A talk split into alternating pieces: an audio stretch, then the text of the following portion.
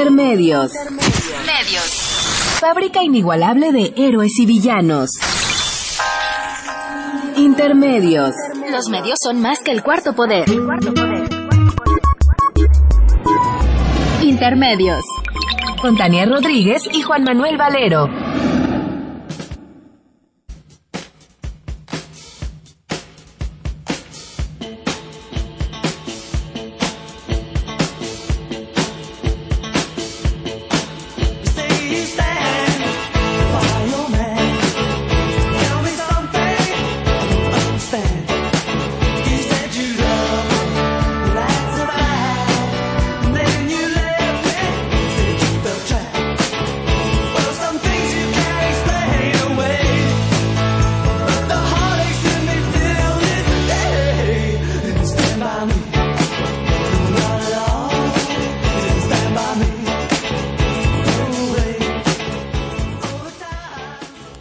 Bienvenidos a Intermedios, hoy 21 de agosto del 2014. Los saludamos Tania Rodríguez y Juan Manuel Valero con el privilegio de poder hacerlo a través de los micrófonos de Radio UNAM.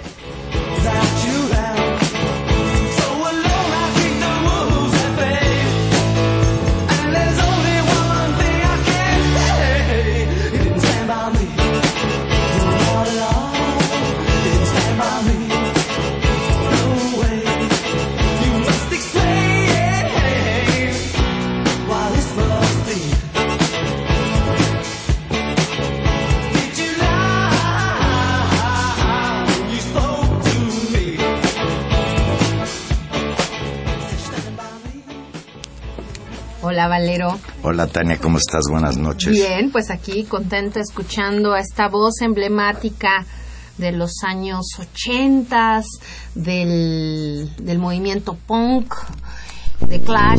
Estaríamos cumpliendo John Stormer 10 años de su muerte y estamos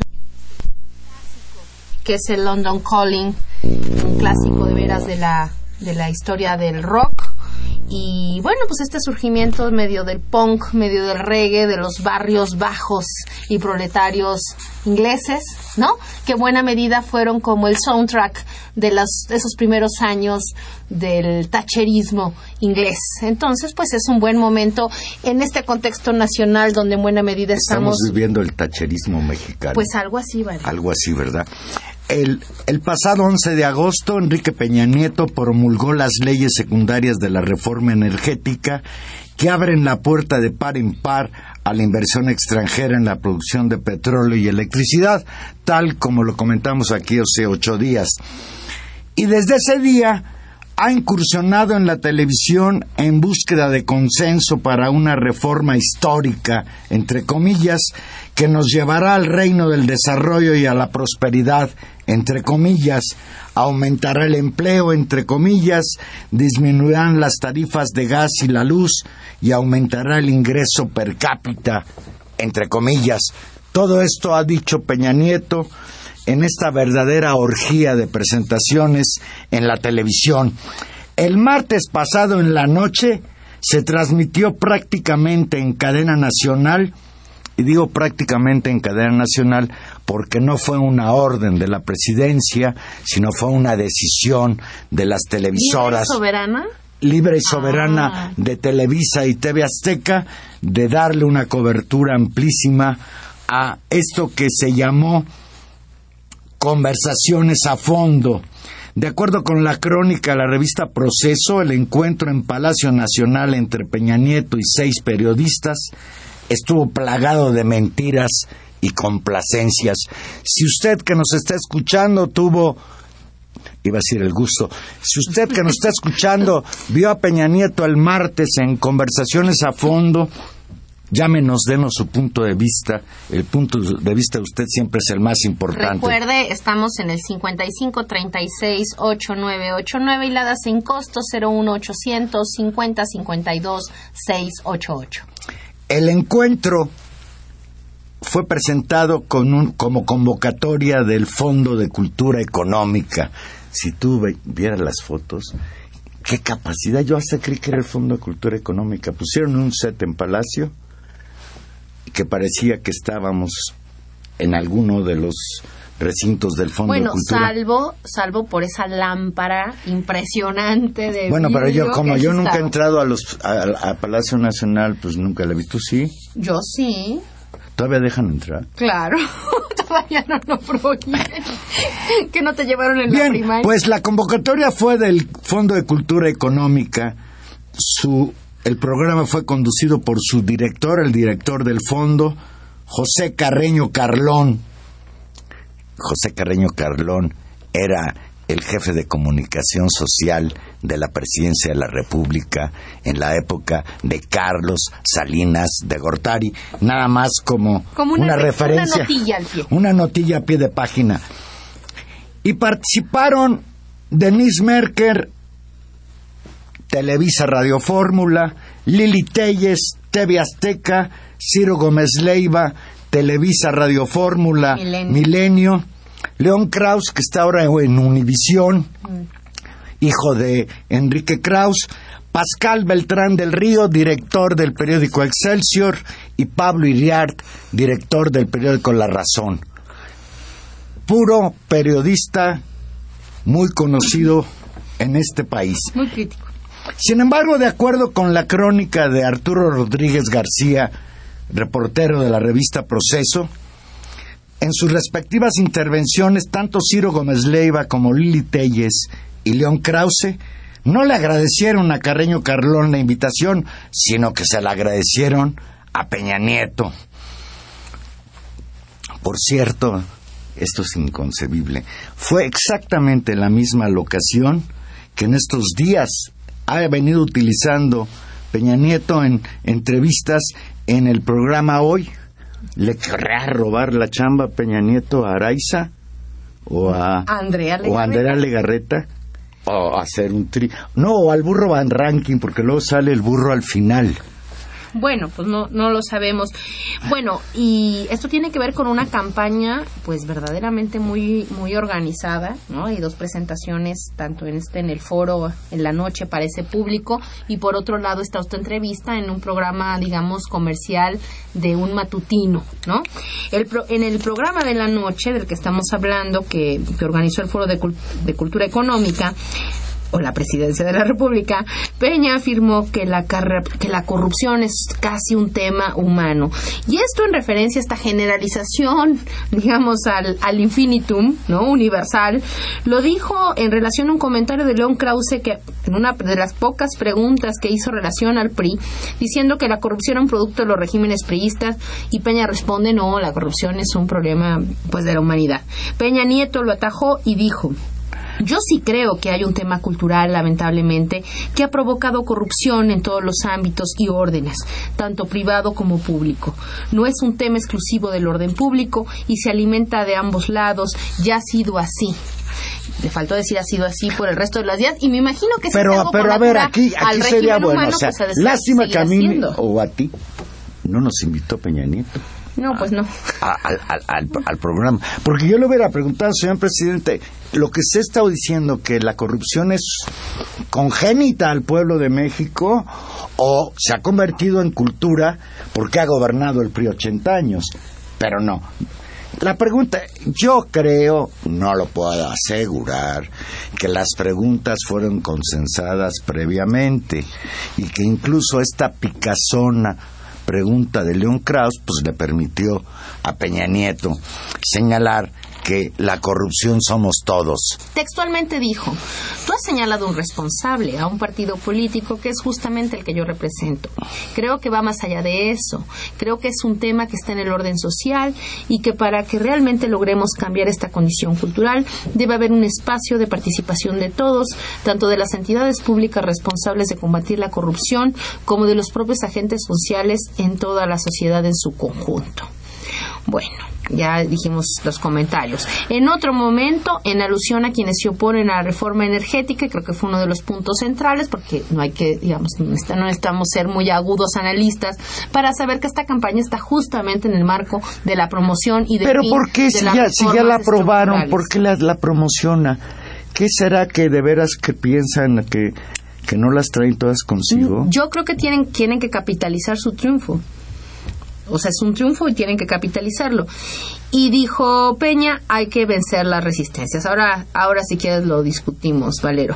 Eh, en, en otra intervención, medio crítica, y fíjate, Tania, yo cuando digo medio crítica, porque esta fue Denise Merker, hay gente que le cree a Denise Merker y creo que eso la hace más peligrosa.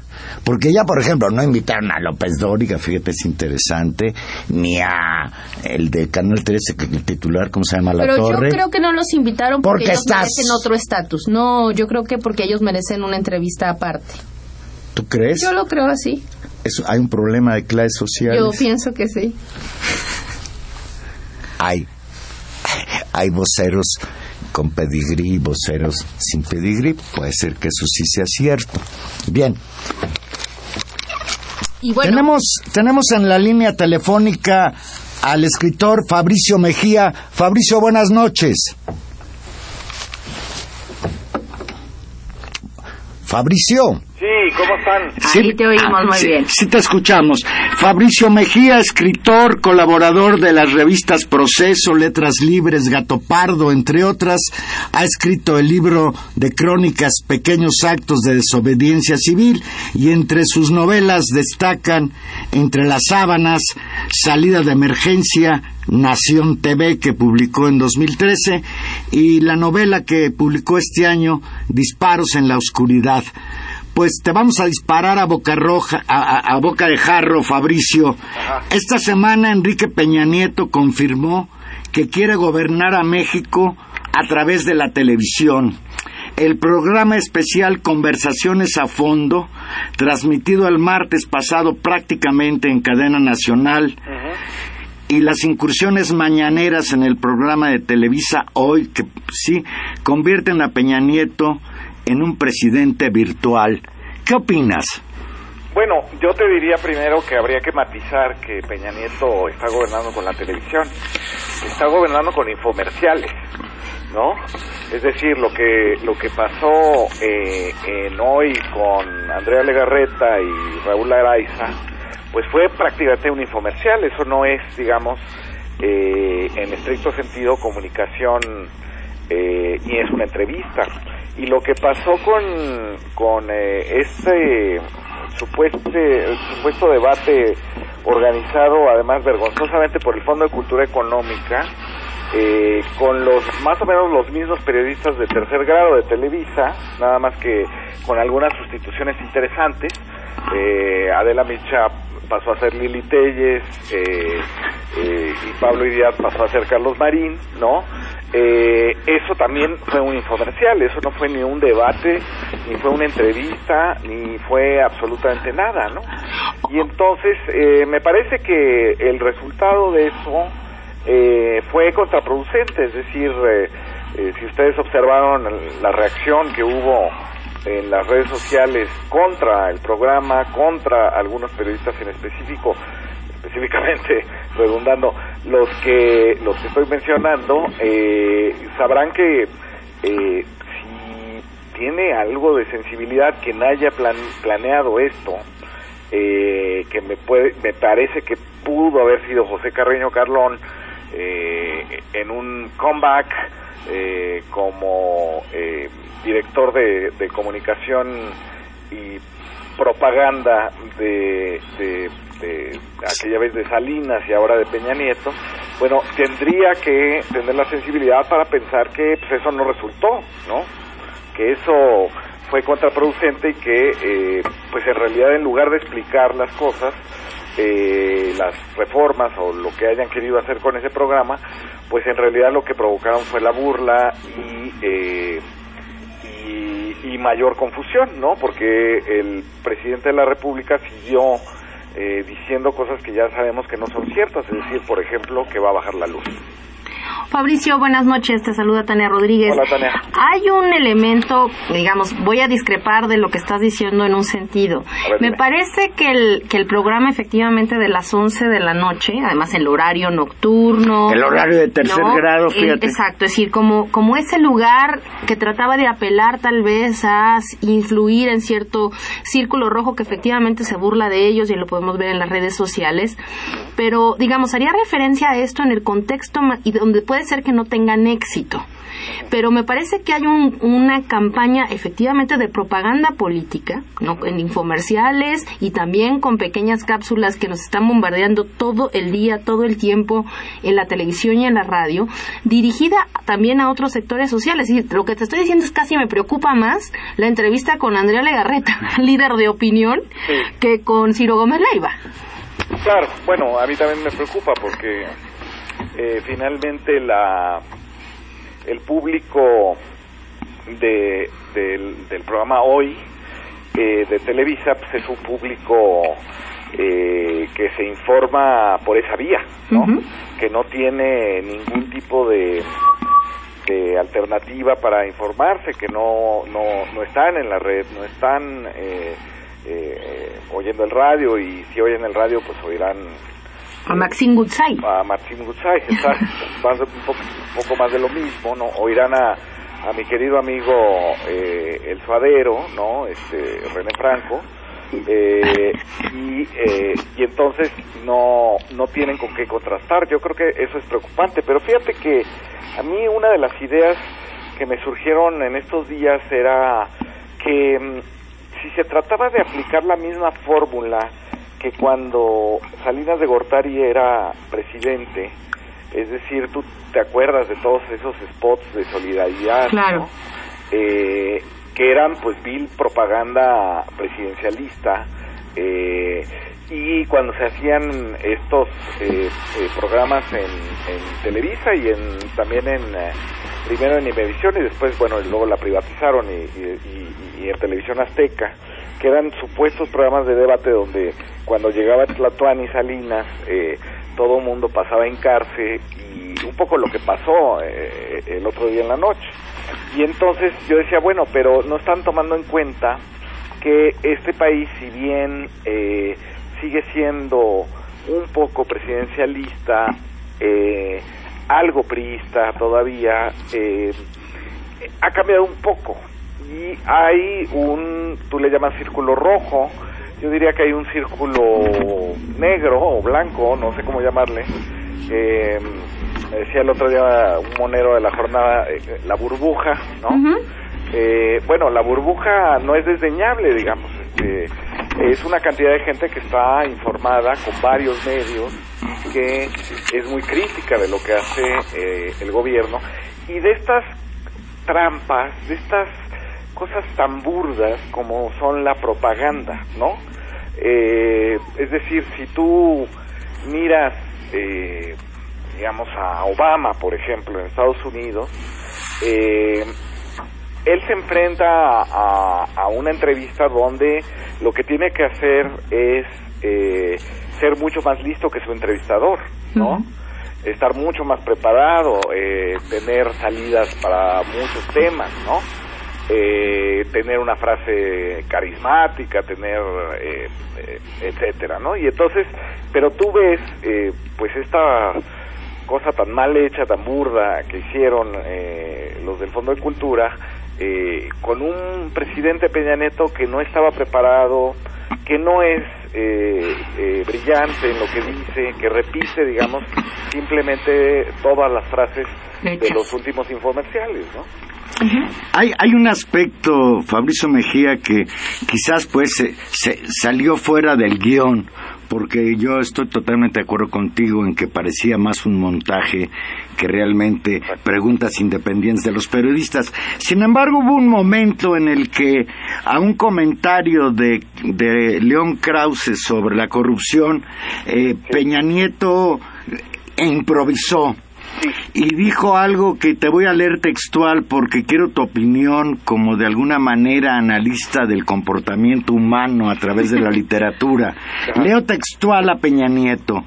La corrupción es un tema casi humano. Sigo leyendo textual. Yo sí creo que hay un tema cultural, lamentablemente, que ha provocado corrupción en todos los ámbitos y órdenes, tanto privado como público. No es un tema exclusivo del orden público, en particular del PRI, y se alimenta de ambos lados. En resumen, Peña Nieto, la corrupción somos todos. La corrupción en México es un problema casi, casi genético. Sí, pues imagínate. Imagínate esa declaración. Yo estoy de acuerdo con el enojo de León Krause eh, en eso, en, eh, cuando le contestó eso sobre la corrupción. Es decir, es como si dijeras que los aztecas, además de que sacaban corazones este, y hacían pirámides, también eran corruptos, ¿no? Y entonces de ahí nos viene, o que llegaron los españoles y entonces este, todo se llenó de corrupción. Es decir, como si fuera un asunto histórico y no un, un asunto eh, eh, sistémico, ¿no? Y entonces, eh, yo ahí sí le reconozco, y no le reconozco muchas cosas, pero sí le reconozco a León Krause eh, la respuesta que dio, es decir, eh, que no, no lo dejaron, ¿no? Pero lo que estaba diciendo es cuando los mexicanos van a Estados Unidos, son mexicanos demócratas, son mexicanos que pagan los impuestos, son mexicanos honestos, ¿no? Es decir, ¿cuál, ¿cuál es el asunto genético ahí? No, no hay nada. Es decir, una vez que ya no están dentro del régimen, eh, eh, pueden ser eh, eh ciudadanos eh, intachables. Incluso en el caso de los Estados Unidos, los mexicanos son de los más intachables, son los que trabajan más, son los que este, son más familiares, son más, este, etcétera, etcétera, de acuerdo, digamos, con la moral eh, norteamericana. Sí se comportan bien, pero entonces el asunto es, es efectivamente sistémico, pero esta vuelta de tuerca que le quiso dar Peña Nieto, es decir, si si digo no este no lo quiera Dios pero no quisiera yo estar entrevistando a Peña Nieto pero si lo hubieran entrevistado Carmen Aristegui Julio Hernández eh, eh, Pigmenio Ibarra eh, me parece que le hubieran preguntado pues por no solamente la corrupción en, en el gobierno del Estado de México durante su mandato sino también por casos tan terribles como el de Polet, ¿no? Claro, no en abstracto, sino en concreto. Al respecto, Fabricio, empezábamos a discutir aquí Valero y yo antes de, enlazarnos contigo las razones de esta campaña, eh, claramente, ¿no? Esta decisión del gobierno de iniciar una campaña una vez promulgada la reforma energética. Entonces teníamos y empezamos a barajar dos hipótesis.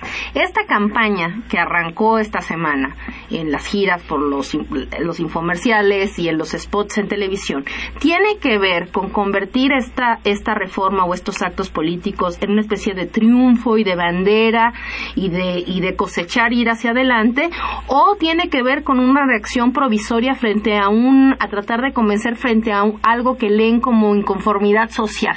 ¿Cuál es tu hipótesis? Sí, yo creo que es, bueno, pueden ser las dos.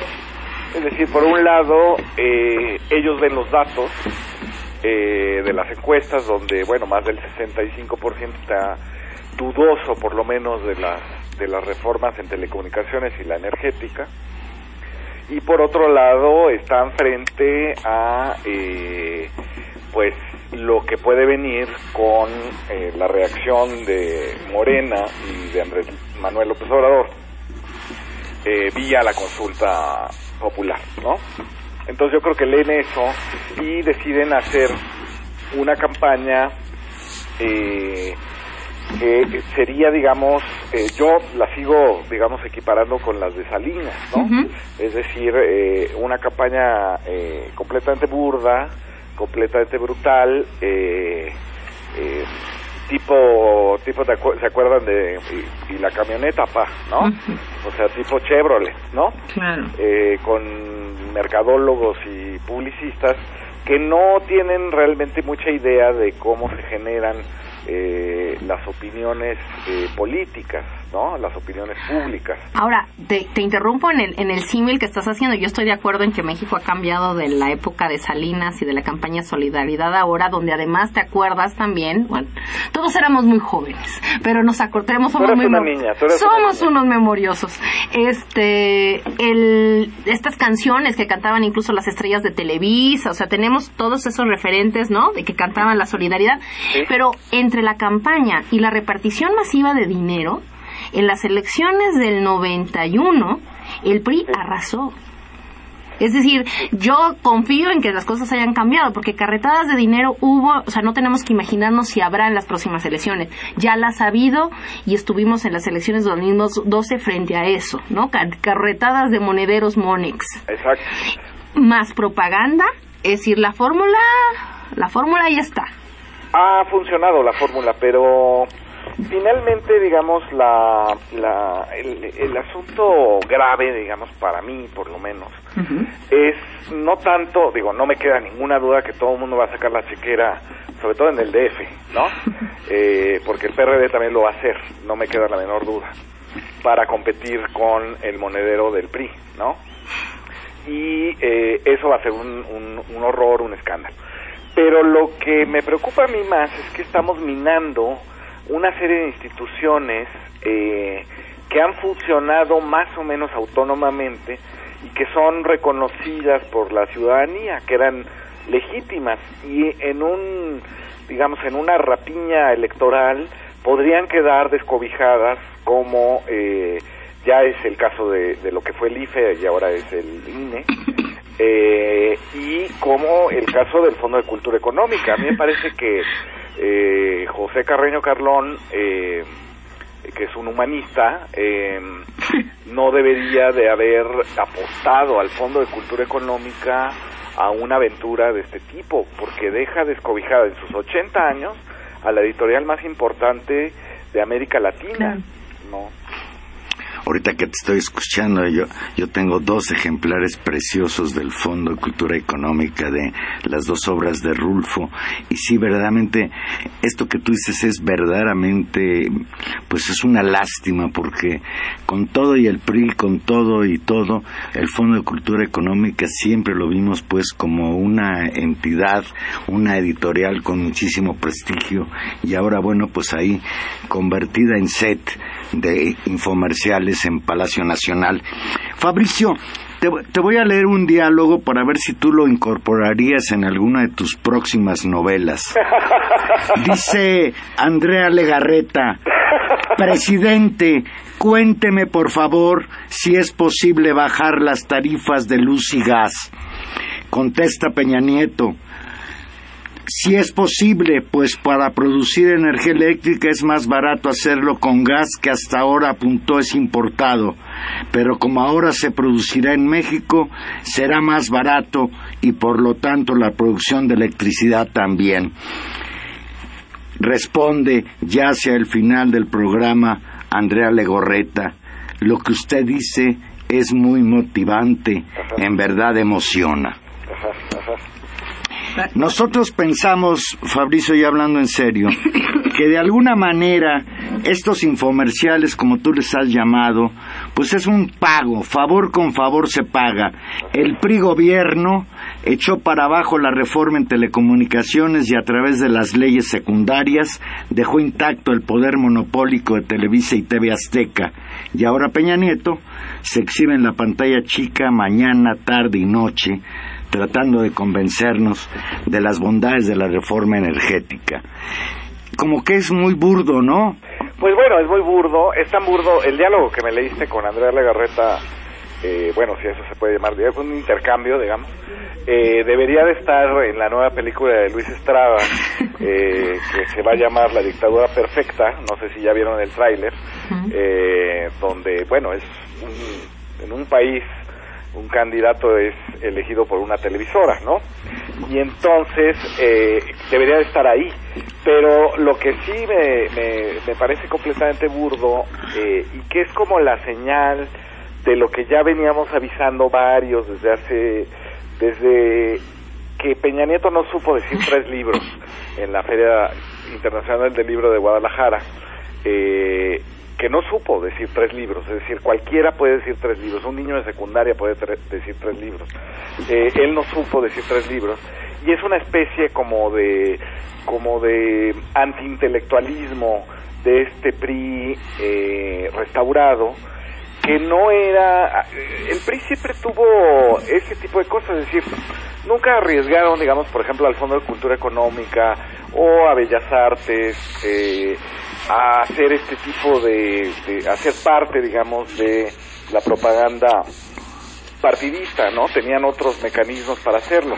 Eh, y ahora los están arriesgando porque no los entienden, porque no saben qué es un libro, porque no saben qué es una exposición, porque no saben qué es la cultura, ¿no? Finalmente, digamos, eh, este, este pequeño sexenio que hemos tenido, que pareciera que ya se acabó, ¿no? Eh, yo tengo esa sensación, ¿no? Como de que en un año eh, el sexenio agotó eh, sus recursos de, de retórica y, de dinero y de, de compra, compra, por ejemplo, de diputados, etcétera, para sacar las reformas y que finalmente el resto va a ser una administración de la decadencia de esas reformas, ¿no? Eh, y aquí estamos nosotros pagando impuestos, ¿no? Eh, y entonces creo que también, digamos, es no entender que eh, una, una, una cosa del PRI que era muy admirada eh, en América Latina era precisamente que tenían instituciones culturales, ¿no? Que tenían instituciones que estaban por encima, digamos, o, o alejadas de la retórica partidista política, ¿no? Y eh, como ellos no las entienden, como Peña Nieto o el, el grupo Atlacomulco no, no sabe qué son esas cosas, eh, pues simplemente eh, cabalgó eh, sobre ellas, pisándolas, ¿no? Y yo les digo una cosa, va a, va a costar trabajo reconstruir esas instituciones culturales eh, de las que ellos se sirvieron este eh, sin ningún rubor, ¿no? Va, va a ser difícil reconstruir al país después de que se vaya el PRI. Pues sí, si es que se va. Si, se va si, es que se va. Si es que se va, porque te acuerdas la frase de cuando ganó Peña Nieto, la frase de Juan Villoro fue, chin, ya se quedaron 18 años, ¿no? Porque esa es un poco la lógica del, del, asunto. Decía Carlos Fuentes eh, que la vida del país se medía en sexenios. Eh, yo creo que ahorita se mide en reelecciones, ¿no? Eh, y ellos van a apostarle todo a, la, a la continuidad, a la perpetuidad y pues basta ver a nuestra amadísima oposición eh, cómo está haciendo exactamente todas las cosas para que eso ocurra, ¿no? Claro, y ese, y ese es un problema. Fabricio, ha sido un gusto platicar contigo. Te vamos a, te, vamos a tener que invitar, forzar a que vengas un día a platicar largo aquí al estudio. Pues sí, lo que pasa es que este, tengo un viaje en puerta y eh, dentro de unas horas y no podía estar con Muy bien, pero te vamos a comprometer para otro día a que nos vengas a hablar de tus de la novela de Televisa y también de, las novelas y del, y del México que se nos cuela por, por ese trabajo, Fabricio. Segurísimo, Tania. Bueno. Muchísimas gracias, Fabricio.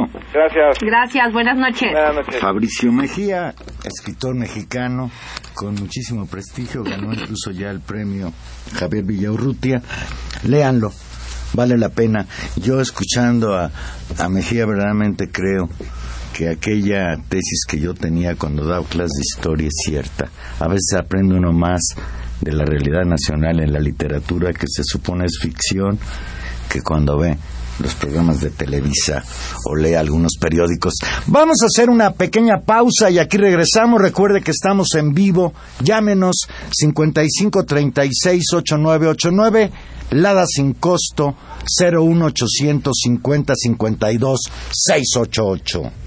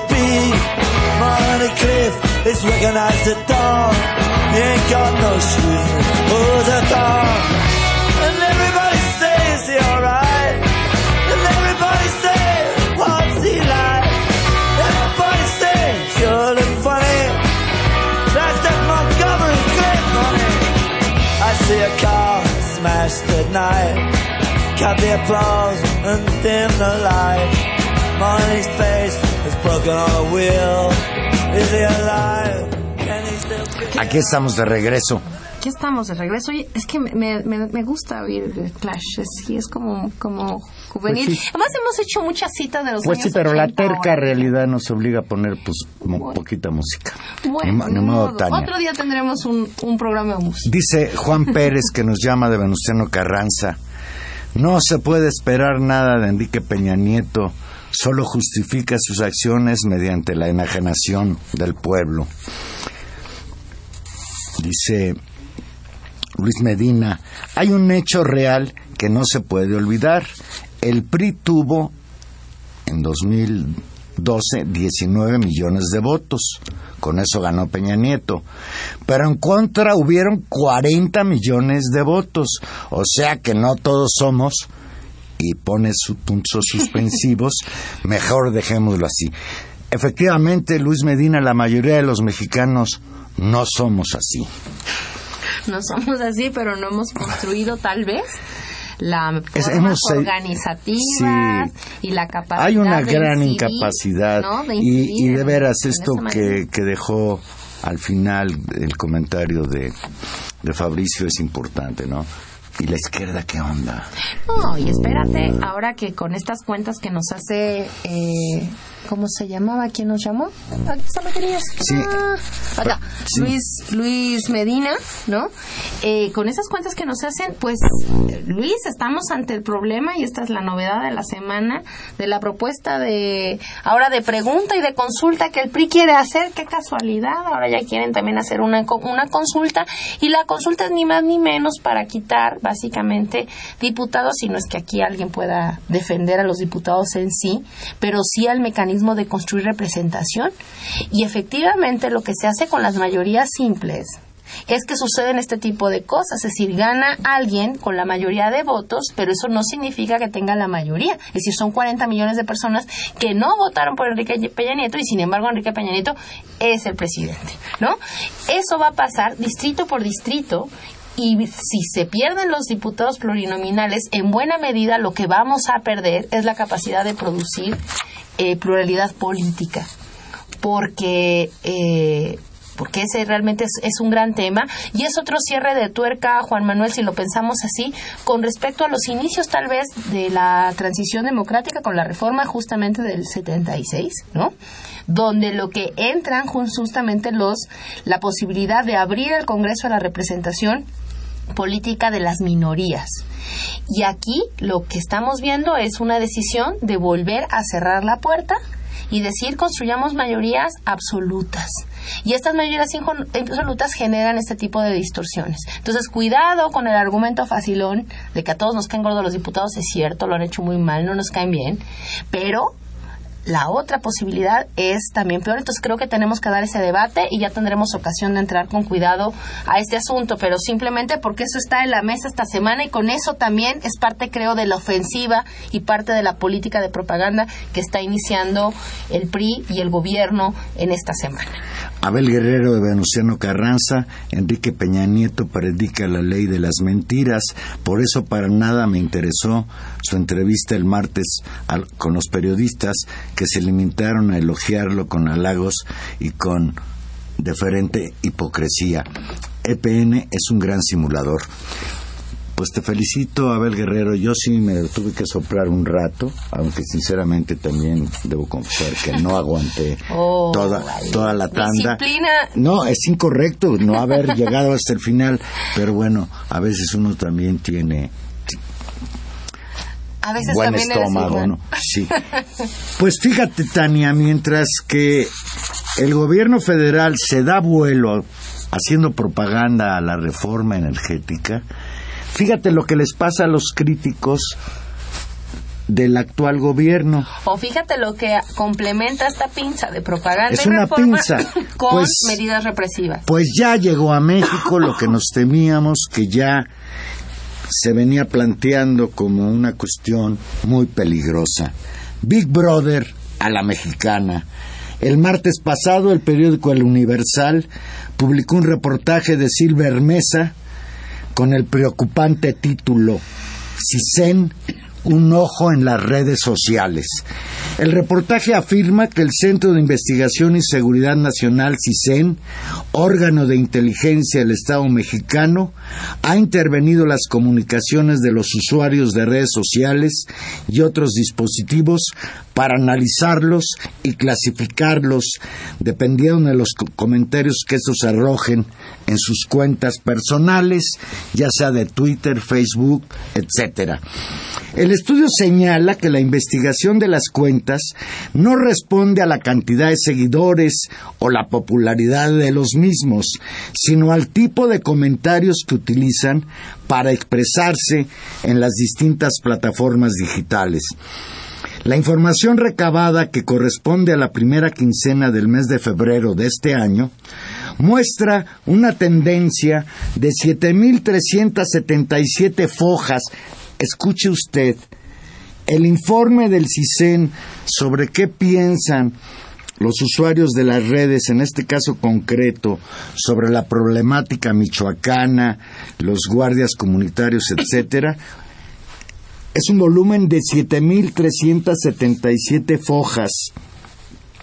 Por ejemplo, en los reportes que el CISEN tiene en su poder, se especifica que el 5 de febrero de 2014, los usuarios de la red social Twitter mantuvieron como tema principal a los autodefensas michoacanos, por lo que las palabras clave más utilizadas fueron Michoacán y Templarios. Además de esta información, los reportes también cuentan con la transcripción de distintos tweets de medios de comunicación, periodistas y usuarios.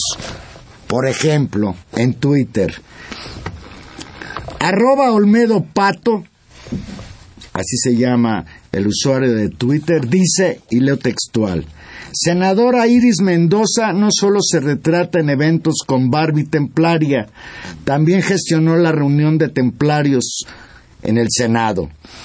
Además, el CISEN cuenta con la descripción que el usuario hace de sí mismo.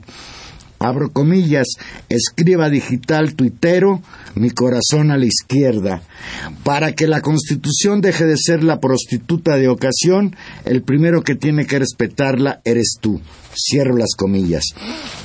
El número de seguidores, el dato también del número de seguidores que tiene esta persona en Twitter, que son 20 mil y ella sigue a 15 mil. Y esto es nada más un ejemplo de este trabajo policiaco de inteligencia que ya de por sí es muy preocupante y sería mucho más preocupante que nos explicara el CISEN para qué sirve esa información. ¿Para qué se utiliza esa información que permite pues rastrear hasta las posiciones políticas de las personas a través de las redes sociales. Pues sí, por supuesto. Y ahí lo que estaremos diciendo y, vinculando con la discusión que teníamos hace un momento con Fabricio Mejía, pues es una especie de seguimiento puntual a la burbuja o a este, digamos, círculo rojo o este círculo o esta sección de la población de gente más informada que participa en la discusión del, del espacio público, incluido el espacio público en esta ocasión el espacio virtual. Y ahí lo que podemos ver, hay un seguimiento no solamente a Twitter, sino también a Facebook, digamos a cómo, cómo van los flujos de información y cómo se clasifica en este tema. Con respecto, y es muy, es muy significativo, Juan Manuel, ver cómo... Eh, pues será el ejemplo, me imagino que habrá otros temas, pero es muy significativo que el CISEN esté preocupado por el que me imagino que debe tener como uno de los puntos más preocupantes de la agenda de seguridad nacional, que es el tema de las autodefensas. Entonces, le interesa seguir particularmente cuál es la posición, si hay posiciones positivas, negativas o neutras con respecto a este asunto y seguir palabras clave, que es un mecanismo que desde que se dio a conocer eh, pues todo el caso del, de Wikileaks y todas las filtraciones sobre cómo se hace seguimiento en redes sociales o en, digamos, en, distintos medios, cómo se utilizan ciertas palabras clave para hacer seguimiento, para tratar de buscar. Entonces, voy a buscar todas las cosas que diga Michoacán, todas las cosas que se diga templario, todas las veces que se diga autodefensa, en un afán, pues efectivamente, de seguir cómo van los flujos de investigación, digo, de opinión pública, pero no solamente, no estamos ante un ejercicio solamente de opinión pública. Aquí lo que siempre viene a cuento es eh, pues el tema de las identidades y el tema de una posible vigilancia política independientemente del número de seguidores, independientemente de eso, si lo que interesa es saber quién está opinando en cierto sentido. Y creo que eso es preocupante. Si a esto sumamos que la nueva ley de telecomunicaciones permite al gobierno, por consideraciones de seguridad nacional, saber tanto interrumpir comunicaciones como conocer posiciones tu tus mensajes como tu geolocalización, pues la cosa se vuelve mucho más complicada en términos de que es un espacio público que está siendo vigilado por el Estado. Y así estamos. Fíjate, a propósito, dice el reporte general del caso Michoacán, es, este es el reporte, fue el siguiente según el Universal, abro comillas. Michoacán, 3.109 menciones, 10.2% positivas, 70.8 neutras y 19% negativas. Templarios con 669 menciones, 8.67% positivas, 45.69 neutras y 45.64% negativas. Esto es lo menos grave, es tendencias sí, estudiar tendencias. A lo mejor, pues con este tipo de estudios el CISEN le va a decir a Peña Nieto, oye, te equivocaste al meter a la cárcel a, José Manuel Mireles, que por cierto injustamente sigue preso. Sigue y el doctor Mireles, por cierto, está lanzando una convocatoria a impulsar una ley de amnistía para los autodefensas presos.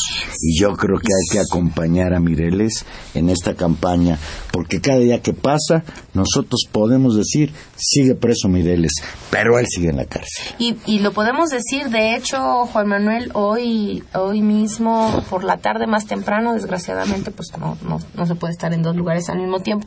Había un, un importante acto de familiares de presos políticos, justamente en el auditorio de la Universidad Autónoma de la Ciudad de México del plantel del Valle, eh, exigiendo la libertad de Mireles, pero también de Nestora Salgado, esta otra eh, pues autodefensa, ¿no? Guardias comunitarias, policías comunitarias de Guerrero, porque el asunto no, efectivamente, en los últimos meses toda la atención estuvo focalizada en Michoacán, pero el tema de las detenciones arbitrarias a líderes comunitarios, a policías comunitarios, que en realidad son eso también, líderes políticos locales, pues trasciende al estado de Michoacán y es una política generalizada en el país.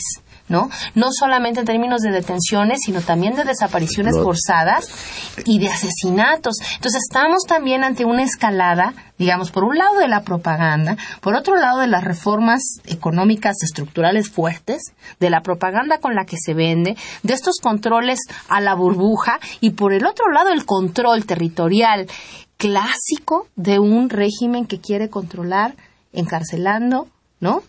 Y donde hay una colisión pues terriblemente complicada entre crimen organizado y fuerzas del orden. Es un escenario realmente complicado el que creo que estamos enfrentando, que se juntan todos estos factores.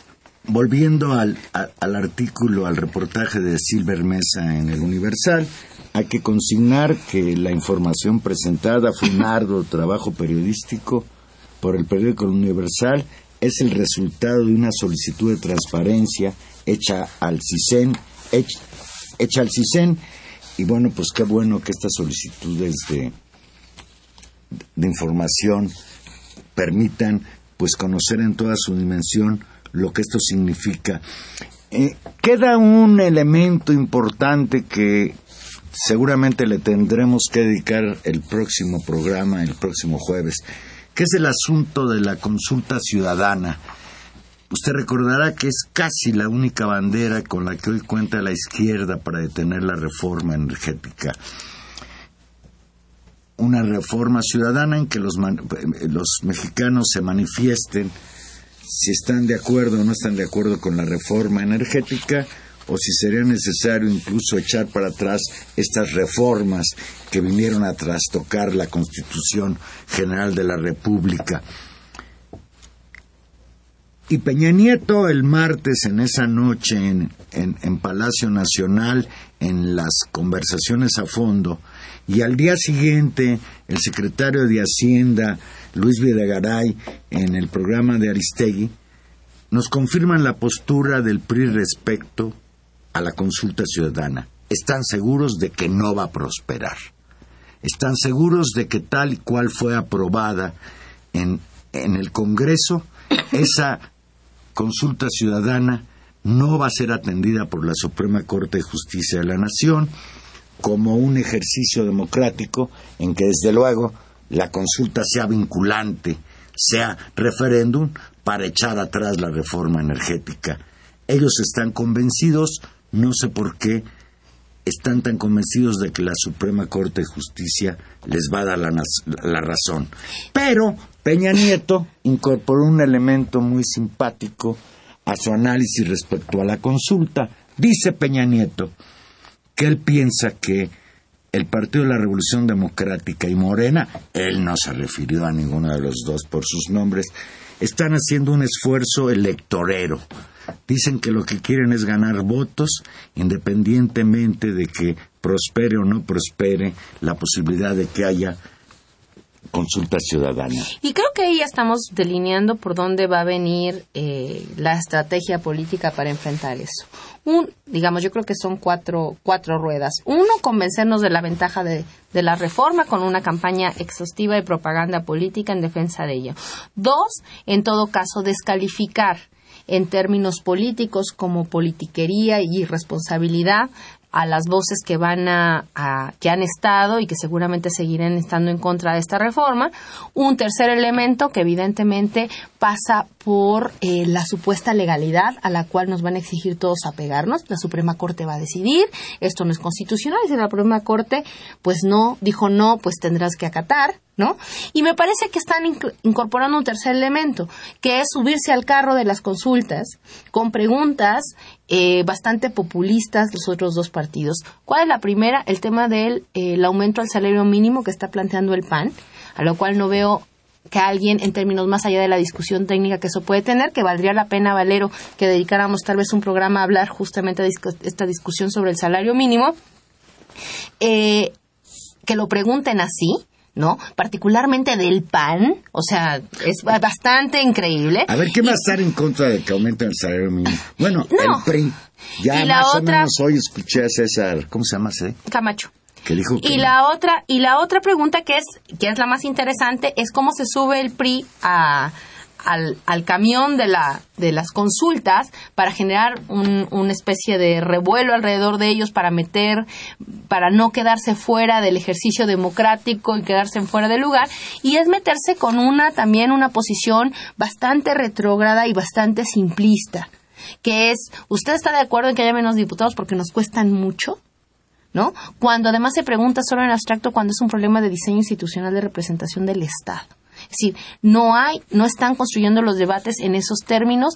Creo que es una estrategia política también para desvirtuar a la que se ha consignado como una estrategia política consistente de los opositores a la reforma. Entonces creo que sobre esas cuatro ruedas, pues vamos a ver el escenario político de aquí al próximo año, Juan. Nos pregunta Daniel, que nos llama de Santa Mónica, allá en el Estado de México, ciudad satélite, que qué sabemos del Grupo México y el derrame el derrame de 40 mil litros de ácido a, los, a dos ríos. Pero lo que sabemos es que le pusieron, le pusieron una multa ahí muy pequeña para los millones de, de, dólares que gana esta empresa explotando las minas.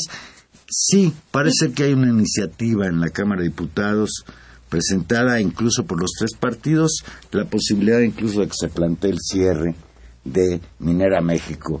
Y desde aquí te apuesto lo que quieras, doble contra sencillo, que no va a prosperar dicha iniciativa. El capitalismo mexicano es un capitalismo de compadres. Y- y esta es una prueba, esto que está pasando con el Grupo México, que ya tiene una fama de lo que representa en cuanto a depredador del ambiente, en cuanto al descuido Al abuso de los de, trabajadores. de sus trabajadores, a las terribles desgracias en las minas que han tenido que ver con este Grupo México Minero, sí, pues es una pruebita de lo que viene cuando las compañías transnacionales tengan derecho de ocupar temporalmente tierras para producir gas o para seguir explotando las minas. Pues ya nos vamos, Tania. Ya nos vamos, Juan Manuel, se nos fue muy rápido el Nos programa. vamos, nos vamos muy enojados. No, bueno. Pues no enojados, ya casi. No, bueno, hay que estar, hay que ocuparse, hay que pensar, hay que analizar, pero Este de país- buen humor en términos este país no personales. sirve para nada. Hombre. Va León a Barcelona y le mete 6-0 caminando el, el Barcelona. Y el León le había ganado tres días antes a los Pumas. Ya, Valero, ¿para, ¿Para qué? dónde ¿Para nos qué? hacemos? ¿Para, ¿Para qué? dónde nos hacemos? ¿Para qué hablas del, del, del acuerdo en la casa del horcado con los Pumas? Nah, es de mal gusto ya reírse de los Pumas. Ya nos ya vamos. nos vamos, sí. Estuvimos con ustedes en los controles técnicos don Humberto Sánchez Castrejón, en la producción Gilberto Díaz y en los micrófonos. Tania Rodríguez, escúchenos el próximo jueves 8 y 5. Aquí vamos a estar en Intermedios. Y Juan Manuel Valero, muchísimas gracias por aguantarnos. Que tengan muy, muy bonita noche.